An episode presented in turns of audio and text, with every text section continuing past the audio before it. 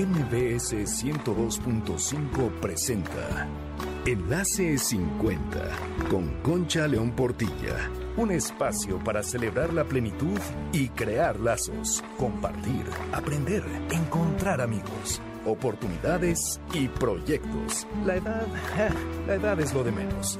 La actitud marca la diferencia, porque lo mejor de la vida empieza hoy. Enlace 50. Que el viento arrastra allá o aquí.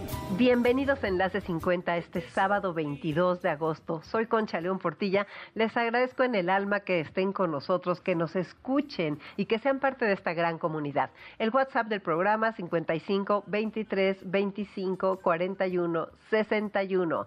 Facebook Enlace 50, Twitter Enlace-50, Instagram Enlace 50. Les recuerdo que los martes tenemos nuestros martes de estar cerca con grandes eh, médicos, con grandes eh, psicólogos, filósofos. El chiste es que hacemos unas entrevistas muy, muy interesantes, así que no se las pierdan. Y los jueves tenemos en el Instagram de MBS Noticias otras entrevistas con expertos. Estamos creando muchas conversaciones para acompañarlos y para aprender todos juntos. Hoy vamos a empezar el programa con esta frase de una amiga muy querida que dice lo que es para ella ser abuela, porque en Enlace 50 nos estamos adelantando al festejo del próximo viernes 28. Ella dice así. Ser abuela es recibir en el otoño de la vida el mejor regalo sorpresa posible y consiste en descubrir una nueva forma del amor. Qué maravilla, ¿verdad? Las abuelas y los abuelos de hoy pueden tener 40 años o 90 y comparten lo esencial sin importar la edad. Comparten el amor incondicional, el legado, el disfrute, las fotos, la enorme ilusión de ser los mejores para sus nietos y pensar en todo lo que los hace felices. Reciben con ellos el postre de la vida y una segunda oportunidad de amar. Pero también existe otro lado de los abuelos que viven algunas personas y ese hay que tocarlo. Es la obligación de cuidarlos contra su voluntad, la responsabilidad que no les corresponde y se las avientan, las quejas, los reclamos, los regaños, las horas extras de cuidados que se traducen en angustia y menos tiempo para esas personas, la pérdida de independencia y de autonomía. Muchas caras del mismo rol. A esto sumemos los desafíos de la pandemia para los que apoyan en la educación escolar a sus nietos por redes o por televisión. Pronto, en unos momentos, estará con nosotros la doctora Verónica Montes de Oca, socióloga y demógrafa especialista en esta etapa de la vida, para hablar del tema. En otras cosas, les cuento que ayer fue el tercer viernes del Festival Online Telcel del Adulto Mayor, que ha sido un éxito rotundo. Es impresionante la cantidad de personas que se han conectado a disfrutarlo y luego el número de reproducciones de las conferencias. De veras, está muy, muy fuerte. El próximo viernes 28, Día del Adulto Mayor y de los Abuelos, cerraremos con broche de oro. Es muy fácil entrar a través del portal del adultomayor.com y su Facebook y su YouTube, Portal del Adulto Mayor. En el Facebook de Enlace 50 también te podemos enlazar para que lo disfrutes. Por cierto, ayer tuve el gusto de dar una conferencia que se llama Tú decides y habla de cómo planear la tercera etapa de la vida. Te invito a escucharla si es que no estuviste con nosotros en el festival. Bueno, una pregunta. ¿Te ha pasado que a veces por andar corriendo ni tiempo te da de contestar llamadas? Justo de eso hablaba con mi alumna Alicia, una señora escritora de 82 años, a quien por varios motivos se le pasan las llamadas o trae su celular apagado. Su nieto le platicó del buzón inteligente de Telcel que está disponible las 24 horas los 365 días del año. Y así Alicia puede estar al tanto de todo, aun si no alcanzó a contestar ya que sus amigos, nietos, familiares y todos le dejan mensajes de voz y no se pierde de nada. Además, el servicio no tiene costo ni de activación ni de renta. Es súper fácil de activar o desactivar desde la aplicación de Mi Telcel. Y una vez activo, solo hay que marcar asterisco 86 desde tu Telcel y se reproducirá un tutorial que te guiará paso a paso para configurar tu NIP, grabar tu mensaje y ya estás. Cuando tengas ese buzón activo, igual en el asterisco 86 e ingresando tu clave personal NIP, el sistema te dirá cuántos mensajes nuevos tienes y te los reproduce en ese momento. Esta es otra manera de estar conectado sin necesidad de contestar siempre las llamadas y no perderte de ninguna noticia de tus familiares y amigos, porque la red de tus emociones piensa en ti y siempre te conecta con los que más te importan. Ahora, en esta temporada que estamos viviendo, de veras estar conectado es importantísimo. Eso yo creo que ya lo saben. Soy Concha León Portilla, regreso con ustedes y la doctora Verónica Montes de Oca en un momento. Quédense con nosotros. Nos atende. Lloremos cuando, cuando nadie nos ve. Enlace 50 con Concha León Portilla. Enlace 50 con Concha León Portilla. Cerré mi puerta una mañana y eché a andar porque te quiero a ti. Ya estamos aquí de regreso con ustedes este sábado 22 de agosto en Enlace 50. Soy Concha León Portilla y tal como les dije en el primer bloque, vamos a iniciar nuestra conversación con la doctora Verónica Montes de Oca, que es doctora en ciencias sociales, especialista en población, es socióloga, es demógrafa y UYEF, Seminario Universitario Interdisciplinario sobre envejecimiento y vejez. ¿Cómo estás, Verónica? Bienvenida muy otra bien, vez Concha, muy 50. contenta de estar con ustedes. Pues muchas gracias de que, de que estés aquí con nosotros. Pues mira, eh, el, como tú sabes, el viernes que entra va a ser el Día de las Abuelas y los Abuelos o Día del Adulto Mayor, o sea, todo lo mezclan así. Pero en esta ocasión me gustaría mucho hablar del papel de las abuelas y los abuelos hoy. ¿Qué, qué opinas tú de cómo están viviendo las cosas? Ay, pues bueno, mira, tengo varias, varios comentarios. Eh, primero que es, es un momento maravilloso en la historia de nuestro país, este, que bueno, no es tan... En la historia demográfica de México, como tú sabes, la esperanza de vida ha aumentado, sobre todo en la segunda mitad del siglo XX, del siglo pasado. Y eso ha permitido que las personas tengamos la fortuna de conocer a nuestros abuelos y en algunos casos a nuestros bisabuelos y bisabuelas, ¿no? Y esto es, es maravilloso. Adicionalmente, como tú sabes, hay una feminización del envejecimiento, ¿no? Las personas que podemos, tenemos mayor probabilidad o una mayor propensión de llegar a la vejez y de vivir largos periodos en ella, somos las mujeres, ¿no? Claro. Es un tema que tenemos que también investigar qué pasa con los hombres, pero hay todo un tema articulado alrededor de la masculinidad. Pero el caso es que en las mujeres este, vivimos con mayor propensión, digamos, esta etapa avanzada en el ciclo de vida de las familias, que es la abuelidad, ¿no? El ser abuela o como también llaman el abuelaje. Hay muchos términos, ¿no? Pero esto es una, es una de las experiencias más enriquecedoras que tenemos las personas. Yo conocí a, mi a mis abuelas, no, no conocí a mis abuelos, fíjate curiosamente, pero a mis abuelas sí. Y entonces esto es una, es una relación muy importante. Y mis hijos tuvieron la fortuna de conocer a mi abuela. O sea, ellos sí conocieron a sus bisabuelos. Entonces, este capital de experiencias generacionales es una maravilla en nuestra etapa, digamos, posmoderna, en, esta contemporaneidad, por decirlo ahora. Porque nos llena de otro tipo de relaciones humanas. Nos brinda la experiencia de tener nuevas formas de conocer al ser humano, ¿no? A las personas en su vejez.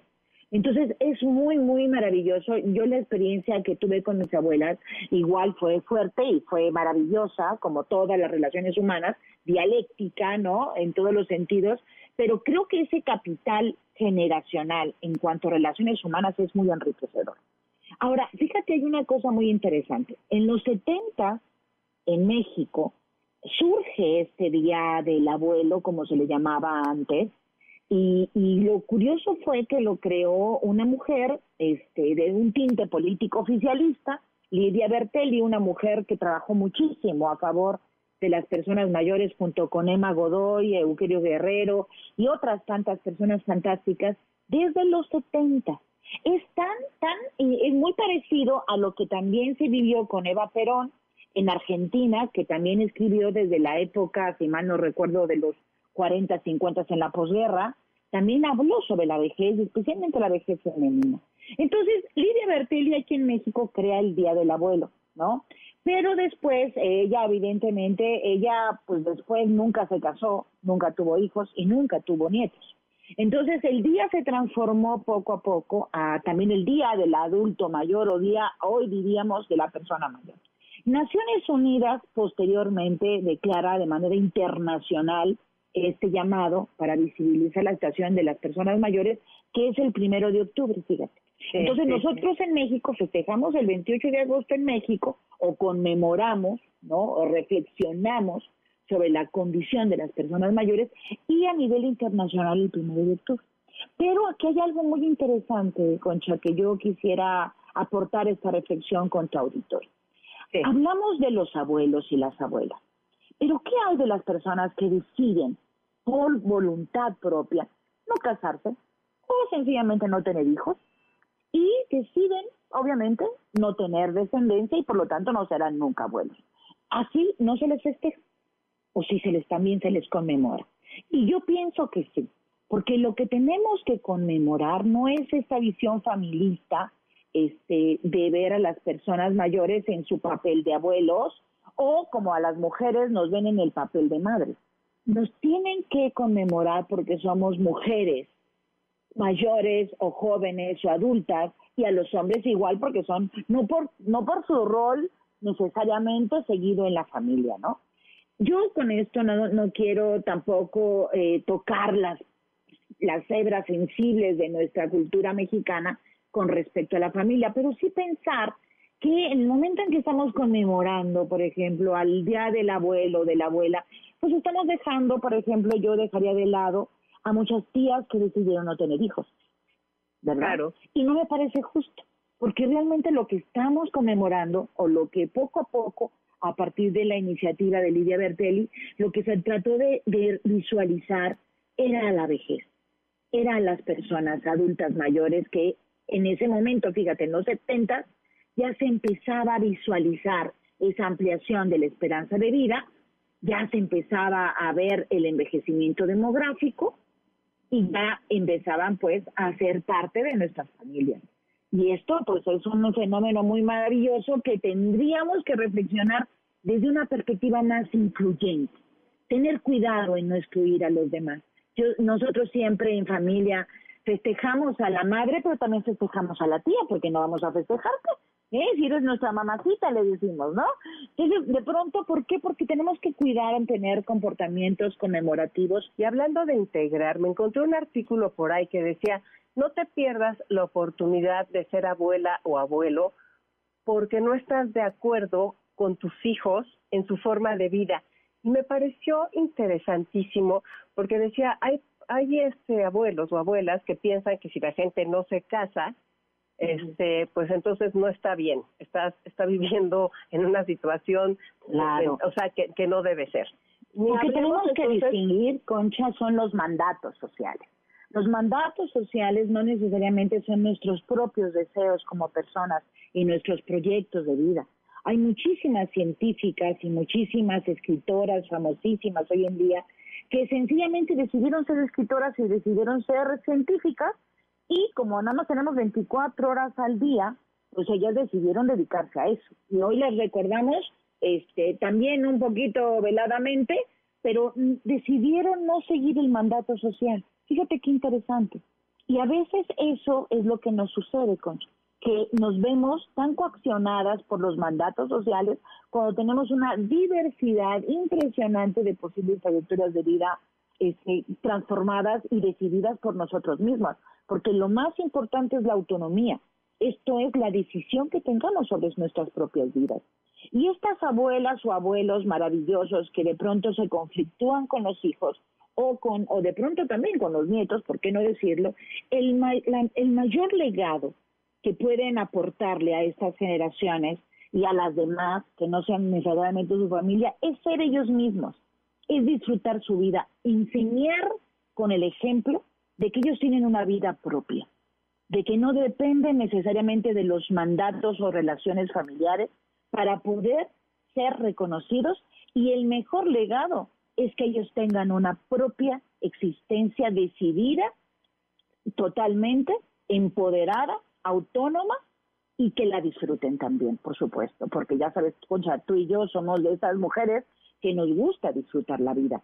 Y entonces ese es el mejor legado que pueden dejar, no atormentarse, no vivir en esa lógica del chantaje emocional ni de la manipulación, sino de vivir su propia vida y en esa medida esa atracción y esa energía de autodeterminación atraerá las mejores relaciones posibles con los demás. A veces no con la familia, a veces con otras personas que no necesariamente son consanguíneas. Yo creo totalmente que la, apertura a veces la, es tan cerrado todo el ámbito cultural de la familia, Concha, y de la, y la familia en México o en la zona iberoamericana, que tenemos que abrirla. Adoptar a otros hijos sin que sean, digamos, formalmente, sino adoptar alumnos, adoptar personas, adoptar amores, adoptar relaciones, adoptar personas que nos atraen y que nos enriquecen la vida y en esa medida igualmente con otras generaciones, ¿no? ¿Por qué no? Sí, pero entonces esta parte de, de esta apertura que hay que tener o sea, porque es una mezcla de que hay que tener apertura y hay que tener límites y hay que tener una vida propia. O sea, Absoluto. Es un, es, una, es un cóctel, yo, yo lo veo, ¿no? Por ejemplo, también aquí en este artículo hablaban de las personas que tienen nietos o, por ejemplo, que son de un solo sexo, o sea, las parejas que, este, que adoptan niños y entonces que, que no que hay muchos abuelos no aceptando a esos nietos. A ver, yo lo que quiero es decir que la modernidad ha traído retos para los abuelos, retos como esa parte de las nuevas morales que a lo mejor a ellos no les parecen y retos como poder ayudar ahorita con la tecnología, ahorita que estamos en pandemia y que se tienen que poner las pilas porque se va a ir a trabajar sus hijos y les va a dejar a los nietos. O sea, el ser abuelo hoy, ¿no crees que es así como algo más interesante y también más retador? Por supuesto, pero fíjate que yo, yo siento que no es solamente de esa modernidad. En realidad siempre ha existido, Concha. Fíjate que, que hay, hay aspectos, por supuesto, que hay algunos aspectos que siguen demasiado estrictos en nuestra vida y antes se manejaban con absoluta discreción, ¿no? Pero siempre ha existido. O sea, esas abuelas que se quedan solas y crían hijos que después también tienen nietos y que siguen siendo esas abuelas este, en solitario, criadoras de muchas generaciones, o aquellas que a partir del amor este, aceptan la diversidad de las personas y, su diversidad, su orientación sexual distinta, este, nietos igual con que antes, bueno, antes si querían ser artistas también estaba mal porque tenían que ver con los médicos, sacerdotes. O sea, estos desafíos en las familias siempre han existido, ¿no? Lo que pasa es que, que ahora nos, nos lo decimos, ¿no? pero siempre ha habido este, parejas del mismo sexo, este, lo que pasa es que igual también habían adoptado, fíjate que, que yo tengo en mi familia también unas historias ahí este, muy interesantes de esa, esa, ese coraje para afrontar la vida este, ante la revolución, por ejemplo, ante las crisis económicas, ante la violencia en algunas entidades federativas. Entonces, yo creo que lo que hay que pensar también es cómo alimentamos o cómo nos fortalecemos, cuál es la resiliencia este, que tenemos en, en esos desafíos, cómo estamos aprendiendo a manejar todos estos conflictos, todas estas situaciones que a lo mejor nos, nos ponen, nos ponen a tambalear de pronto, ¿no? Nos hacen reflexionar. Pero yo creo que lo más importante es es el amor y es la es vivir con paz y tranquilidad sin exclusión. Y aquí nada más quiero quiero señalar la diferencia entre integración y, inclusión. Eh, y cuando tú hablas de integración, estás sumando, digamos, a las personas sin una completud de la temática, no sin una, sin una aceptación total de sus derechos. Y yo creo que también ahí como abuelos y abuelas, y ojalá yo algún día también lo llegue a hacer, es aceptar los derechos de las demás personas y aceptar, por supuesto, nuestros propios derechos. Entonces, esa, esa negociación de la que habla va mucho en relación con eso, en ese micromundo social de que, es la, que son las familias, la diversidad familiar, porque también hay una diversidad impresionante de familias, y en esa misma lógica, la negociación de tus derechos con mis derechos. Y por supuesto, yo insisto en una perspectiva incluyente, en donde estos derechos no nos separen, al contrario, nos unan, nos incluyan, lo veamos con una perspectiva de, de, de sacar lo mejor de nuestras personas, ¿no? Cuando algo ya nos incomoda, cuando yo creo que tenemos que reflexionar internamente primero. Y luego, bueno, platicar con, la, con las personas con las que tenemos alguna, un desacuerdo. Pero no, aquí la cuestión no es convencer a la otra persona desde mi perspectiva, porque si no estamos reproduciendo, Concha, las relaciones de poder también entre generaciones. Y eso, eso es lo que tenemos que tener mucha conciencia. También hay abuelos y abuelas que han reproducido patrones de relaciones de poder terribles. Y también hay que decirlo, ¿sí? Y visibilizarlo, ¿no? Pero también eso, esa, esas relaciones de poder se dan entre padres e hijos, entre cónyuges, entre hermanos, entre generaciones. Y eso es lo que tenemos que cuidar, no en el sentido de mantener nuestro poder, sino de aminorar esa relación de poder que subordina al otro. Y también los abuelas, las abuelas, los nietos, todos practicamos esas relaciones de poder porque esa es la forma en que nos hemos establecido socialmente. Pero también nos damos cuenta que pueden ser terriblemente violentas, castrantes y frustrantes y no nos llevan a la felicidad. Todo eso es lo que estudias tú, Verónica, realmente todos esos comportamientos sociales de cómo de cómo la gente vamos haciendo las cosas y actuando de determinadas maneras lo estudio y lo vivo, Concha. Porque creo que mucho de lo que me apasiona en lo que yo estudio, que a veces me, me, me encierro en datos, Y me encierro y me escondo en datos y en aspectos muy descriptivos. Afortunadamente, este, mi formación sociológica fue muy amplia, fue muy amplia. Tuve mucha oportunidad de estudiar con mucha gente muy valiosa y me abrió la mente en aspectos tan interdisciplinarios que trascienden la sociología o la demografía. A veces es la misma filosofía, ¿no? O la psicología. Y además en el SUYEF, pues tenemos la fortuna de compartir con más de 30 personas brillantísimas que tienen aspectos desde la arquitectura hasta la cuestión filosófica y psicológica y existencial urbanistas y médicos. Entonces, claro que nuestras perspectivas no se centran nada más en un área, ¿no? Y creo que así es como tenemos que verlo. Sí, es un horizonte y la vida la tenemos que ver así como un horizonte porque es lo que es, ¿no? Entonces esa evolución, esos cambios que tenemos que ir avanzando. Verónica, nos tenemos que ir a un corte, regresamos en un momentito. Sí, soy Concha León Portilla, quédense con nosotros. Un hombre me sabe a Enlace 50 con Concha León Portilla. Enlace 50 con Concha León Portilla. Muchas veces te dije que antes de hacerlo había que pensarlo muy bien. Estamos aquí de regreso contigo en Enlace 50 este sábado 22 de agosto. Y dime una cosa, ¿hace cuánto que no te haces un check-up completo? Biomédica Check es un concepto integral diseñado para acompañarte a llevar una vida saludable. Realizar una evaluación médica integral o chequeo general de manera anual nos ayuda a conocer nuestro estado de salud para hacer a tiempo cambios en nuestro estilo de vida y prevenir padecimientos o tratarlos oportunamente.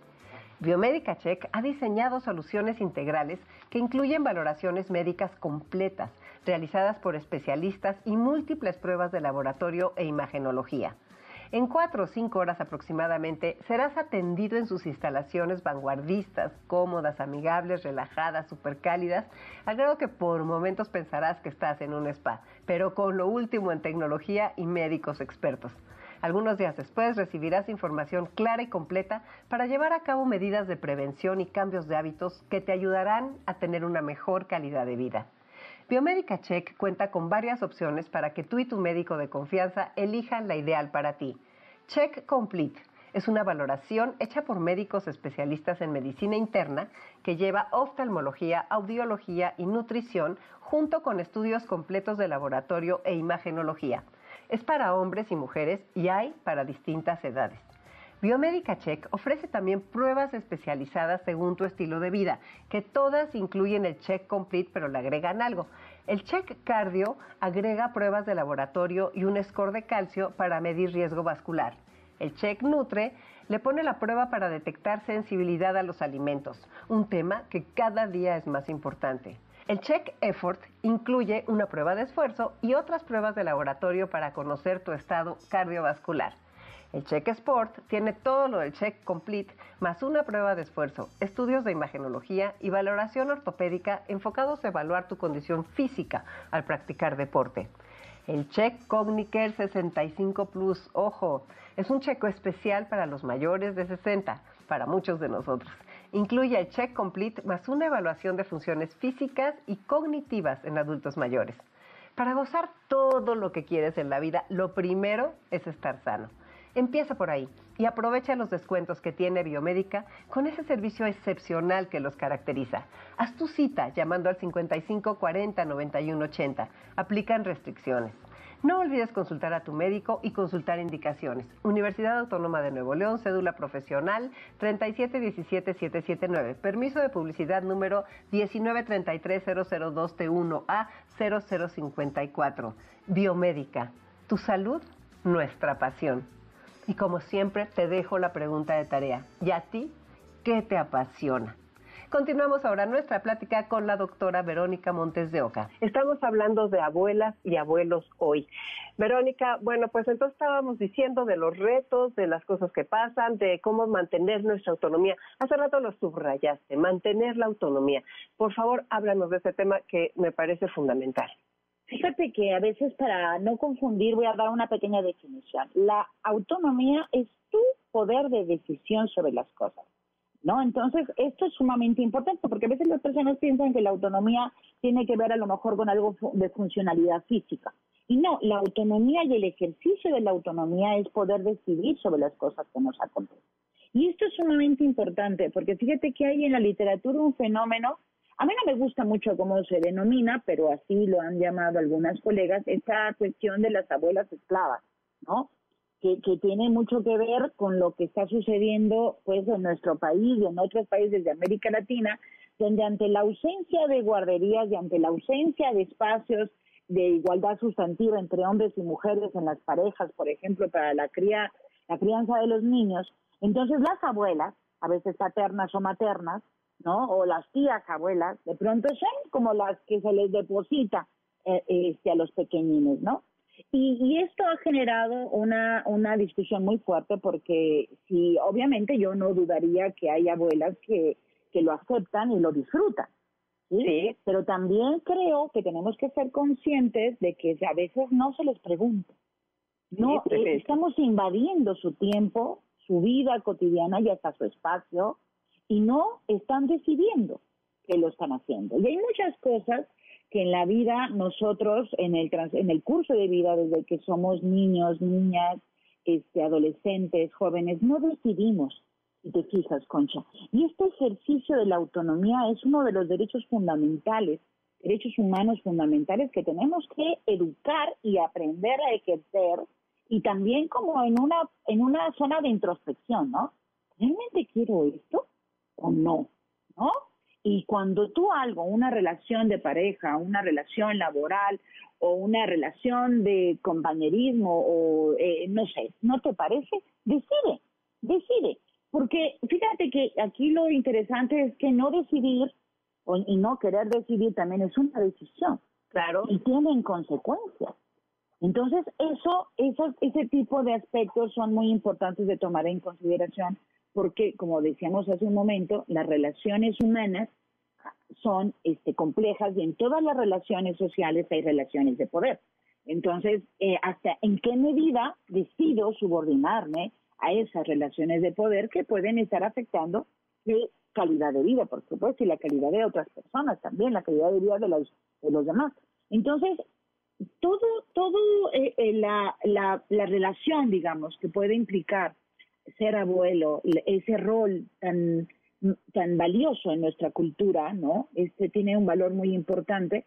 Este, también tenemos que verlo en ese sentido, pues, de, de no excluir a los otros, a los otros que no fueron abuelos o abuelas, y también de defender los derechos de estas personas, ¿no? Porque hay personas que decidieron, ejercieron su autonomía y decidieron no tener hijos o las circunstancias de alguna manera los llevaron a esa situación. Hay que ser muy sensibles en las trayectorias de vida de las personas porque hay condiciones, circunstancias que a veces desconocemos como familias o desconocemos como esa otra persona, y eso no nos permite comprender la completa, digamos, eh, persona que tenemos enfrente a nosotros, ¿no? Y, eso a veces nos hace juzgar, nos hace juzgar, de juzgar la vida de, de, esta, de estas personas. Entonces, lo que sí es muy importante, Concha, es que no olvidemos que hay otros que, por ejemplo, el niño de las madres, ¿no? Hay muchas personas que decidieron no ser más, no ejercer la maternidad. Y no por eso no van a tener derechos, ¿no? Nuestros derechos como mujeres, fundamentalmente, y como hombres, no deben de estar fundamentados en los roles familiares que el mandato social nos obliga a cumplir. Tiene que estar basados en el derecho de las personas, en su integridad como tal, y si son abuelos y abuelas, y aquellos que no son abuelos y abuelas, y que son personas mayores, porque fíjate aquí hay una cosa muy interesante, también hay abuelas y abuelos que no han llegado a la receta, Concha por ejemplo, ¿no? Ah, no, eso es tremendo. Hay gente, bueno, que me parecen unos bebés de 50 años que son abuelos. Exacto. Y abuelas. es muy interesante eso y bueno. todavía más chicos, o sea, mi mamá fue abuela 40, a los 46. Exacto. Y pero, pero, pero como tenemos en México y vamos a ser una sociedad evolucionada, desarrollada y progresista y tenemos una mirada incluyente, pues también los vamos aquí a conmemorar ¿no? Conmemoraremos a los abuelos jóvenes y a los abuelos mayores y a aquellos que no son abuelos jóvenes ni abuelos mayores, porque lo más importante es festejar la vida y estos vínculos intergeneracionales, que esto yo creo que sí en nuestra, en nuestra conciencia eh, eh, social de pronto tenemos que pensar. Tenemos esa cuestión histórica maravillosa de poder vivir con abuelos y bisabuelos, si es el caso. Y esto es una, es una cuestión súper, súper trascendental. A mí ese capital generacional, como, como yo le digo, porque hablamos mucho de capital social, hablamos de capital no sé qué, pero hablamos de capital generacional muy poco. Y es sumamente valioso este, este capital, este nuevo aprendizaje de formas distintas en etapas longevas de la vida donde convivimos con otras generaciones mucho más jóvenes y todo eso es de una riqueza social increíble y emocional, por supuesto, en materia de salud, es, es maravilloso. A ver, dijiste una cosa que me quedé pensando hace ratito. Tú dijiste que tenemos que aprender a ejercer nuestros derechos. ¿Cómo, ¿Cómo invitas a las abuelas y a los abuelos que de repente sienten que abusan de ellos, que aprendan a ejercer sus derechos? Pues eh, obviamente eso implica una introspección, un, un ejercicio de pronto en solitario de ver qué es lo que realmente no me está gustando, de a lo mejor, no sé, que me venga mi hija y me traiga a los chiquillos y me los deje no por las cuatro horas que me dijo, sino por ocho horas, ¿no? Por, por ejemplo, ¿no? Entonces, obviamente, no, el problema no es el vínculo con la familia, sino son los excesos que tenemos a veces como, como hijos con nuestros padres. Entonces, ese tipo, tenemos que detallar con mucho cuidado qué es exactamente de, ese, de esa relación lo que no nos está gustando. Y por, en este ejemplo, el exceso del tiempo, ¿no? Esto, no cumplir la palabra, ¿no? Entonces, yo creo que ahí es cuando tenemos, como me decías, Concha, de poner límites, ¿no? Mira, tienes que venir a las cuatro porque yo a las cuatro y media tengo que estar este, en el yoga, ¿no? tengo que estar. El hecho de que yo esté en mi casa no significa que no haga otras cosas, ¿no? Tengo otras actividades. Va a venir, este, voy a meterme a ver este, alguna cuestión, porque con esta cuestión del confinamiento, como que todo el mundo supone que estamos trabajando todo el tiempo o que estamos todo el tiempo en casa y nos distribuimos muy bien el tiempo. Y lo que está sucediendo, Concha, es que no sucede eso. El tiempo, fíjate que eso es muy interesante, el tiempo que tenemos en casa este, ante la saturación de tareas que se tienen que realizar, no nos está alcanzando. Tenemos Ahorita te refieres ahora están con saturadas. con este COVID. Ajá. Exacto, ante la pandemia, el hecho de estar en confinamiento nos hace creer que podemos hacer todo lo que podíamos hacer antes y más, ¿no? Sí, y lo cierto es que no. Y lo cierto es que no. Entonces hay que tener ese tipo como estrategias eh, para poder poner límites y no perder también nuestro propio espacio personal. Eso es muy importante. Abuelos, abuelas, personas mayores, es muy importante conservar y cuidar nuestro propio espacio personal Y tan importante como cuidar nuestras relaciones, pero las relaciones no se pueden cuidar bien si nosotros no estamos protegiendo nuestro espacio y nuestro tiempo personal. Y esto implica también los momentos de descanso, ¿no? evitar la saturación de noticias como la saturación de tareas, e implica delimitar muy bien lo que nos hace sentir bien en este confinamiento, que el umbral del malestar es muy próximo, porque hemos estado más de cinco meses en confinamiento. Digo, yo yo salgo, he salido como cinco veces en estos cinco meses. Entonces, yo imagino que hay muchas personas mayores, como mi madre, ¿no? Que yo extraño muchísimo no verla, pero yo sé que ella tiene también que estar, este, que está bien cuidada ahora, sin duda, ¿no? Con, con mi hermano, pero que yo también quisiera verla y abrazarla. Le digo, es que yo te extraño muchísimo. Pero, bueno, hay otras actividades, hay otras formas en que podemos cuidar y complementar y ser corresponsables en todas las acciones que tienen que ver ahora con el COVID, esta cuestión de los nietos, esta cuestión del trabajo, la cuestión del cuidado, concha, de cuidado ante otras personas enfermas. Tenemos que ser muy apoyadores y ser muy corresponsables con esas tareas porque el límite, el umbral que se percibe hacia el malestar es muy próximo. O sea, estamos como en una burbuja muy cercana en donde no, no podemos transgredir nuestros propios, este, nuestro propio bienestar. Eso es muy importante. Para que los demás estén bien, yo también tengo que estar bien. Sí, y luego por el otro lado, o sea, la otra parte preciosa de la abuelidad, ese nombre es más o menos nuevo, abuelidad. No, fíjate que en la antropología ya tiene mucho tiempo, también te digo que se maneja el abuelaje. Entonces, en la literatura tú lo vas a encontrar como la abuelidad y el abuelaje en términos mucho más antropológicos. Pero sí es, ese fenómeno, pues es esa etapa de la vida este, en el que ya este, has, digamos, trascendido eh, a esas etapas en que ya tienes hijos y nietos o, bisnietos, ¿no? Y, y, va muy de la mano con la longevidad porque casi la literatura que hay en todo eso es europea, española en especial, este, no, no, no se trabaja mucho la abuelidad en América Latina, eso es totalmente cierto, pero este, eso se trabaja mucho en Europa y se asocia mucho con la longevidad. En nuestros países, eso es muy interesante, pero en nuestros países, como dijimos hace un momento, hay abuelas este, que tienen 40 años, ¿no?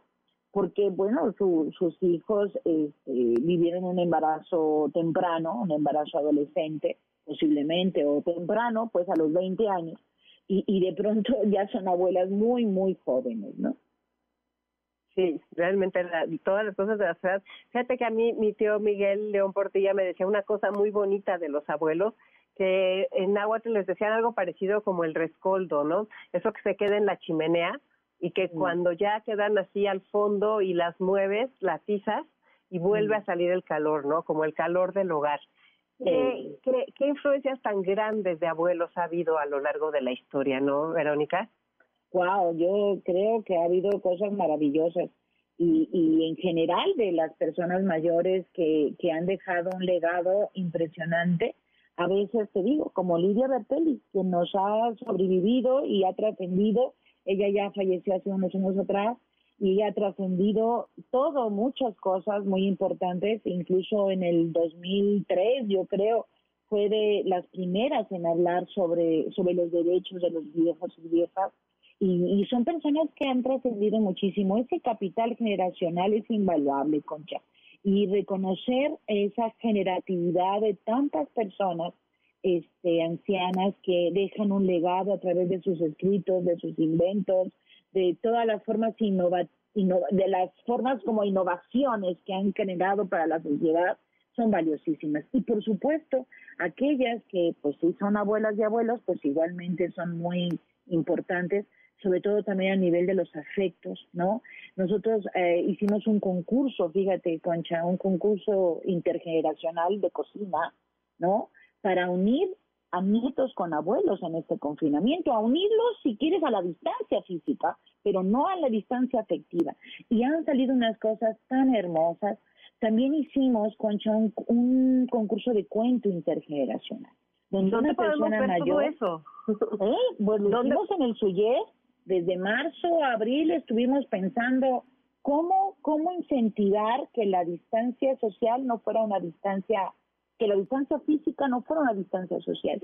Y mis colegas, la doctora Nancy Flores y la bióloga Linda Barcaza, pues pensaron cada una con un grupo de personas estos dos concursos maravillosos y te los voy a mandar, Concha, este, ya que esté editado. Es una cosa que te, te da por llorar y por reír, porque son viejos y viejas, abuelos o tal vez padres, ¿no? Personas mayores con niños este, en tres categorías, niños, jóvenes y adolescentes, y no sé de las cosas maravillosas que escribieron. Entonces, claro, claro, todo eso son legados. Hay mucho legado también no escrito, no escrito, Concha, que también es intangible. Hay que rescatar. Exacto, que es intangible, son patrimonios intangibles nuestros, familiares, que no nos no se escribieron, pero que cada familia tiene y que cada, cada familia tiene que valorar y que congregan todos estos valores culturales invisibles, intangibles, que nos sostienen como sociedad. Oye, Verónica, ya se nos está acabando el tiempo y mm. recuerdo que ahora en el festival online Telcel del Adulto Mayor dijiste una frase que estuviste maravillosa, Concha. ¿Qué? Me encantaste, estuviste maravillosa. Ah, no estuviste maravillosa, Andele. Nos estamos echando las porras mutuamente. Qué linda. Bueno, pero tú en tu conferencia que dice que por supuesto que me encantó completísima, eh, dijiste una frase que es tuya y que es lo de dignidad y sociedad. ¿Te acuerdas de esa ah, frase? Sí, claro, claro. Ah. Toda sociedad que dignifica la vejez es una sociedad eh, que dignifica su futuro, algo así escribí hace muchos años. Déjame te digo bien, aquí la tengo porque esa esa frase la han citado todo el mundo y este a mí me gustó mucho, la pensé alguna vez en alguna reunión porque no nos damos cuenta de lo transgeneracional, Concha. Y esta frase trata de apuntar un poco a la transgeneracionalidad, cómo trascendemos, ¿no? Y, es una sociedad que dignifica la vejez, es una sociedad que asegura la dignidad de su futuro. Y fíjate, lo escribí yo creo que en, como, como en 2003, 2004, y, y lo que quise aquí resaltar es cómo como sociedad tenemos que vivir en dignidad pero la dignidad no puede únicamente ser este hacia algunas personas y no para otras, ¿no? Y en este caso, eh, en ese momento pensábamos la dignidad hacia una situación que era poco visible en México, afortunadamente ya no es invisible, ¿no? Aunque no completamente comprendida, pero no es invisible, que es la vejez misma, ¿no? El envejecimiento que tenemos este, como personas este, vivientes, ¿no? Y entonces la vejez eh, requiere, como toda la vida humana, ¿no? El respeto y la dignidad. ¿sí? Entonces, eh, la dignidad es algo que tenemos que rescatar y que va mucho de la mano de la autonomía, como mencionábamos hace rato, y, va, y está centrado, la dignidad está en el pilar central de los derechos humanos. Los, migrantes, las migrantes, las personas LGBT, las personas que viven en situación de calle, las mujeres, los hombres, los enfermos, las enfermas, las personas con discapacidad y todas las personas mayores, sean o no abuelas, sean o no padres y madres, requieren el respeto a su dignidad.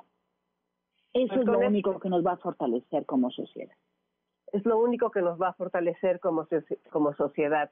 Pues con este mensaje nos quedamos, Verónica, porque la verdad, qué, qué, gran, qué gran práctica tuvimos y todo lo que nos dijiste y lo que nos enseñaste. Me encanta que estés aquí en el Enlace 50 y sigamos trabajando juntas este, en lo que se pueda. Concha, ya sabes, la Universidad Nacional Autónoma de México me paga un salario justamente para hacer todo ese tipo de contribuciones porque es la manera y agradezco mucho que me permita devolverle a la sociedad lo que me ha permitido a mí acumular con él. Muchas gracias. muchas gracias a ti. Oye, y nos mandas lo que dijiste, por favor.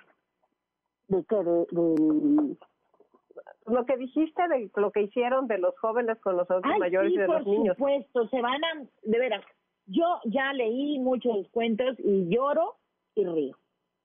Ay, qué felicidad. Un ejercicio maravilloso. Así que con mucho gusto lo vamos a, tratar de hacer una publicación este, digital que, que les va a encantar a tu público, les va a fascinar. Y por supuesto abierto, porque por eso es la universidad pública, porque revolvemos todo públicamente.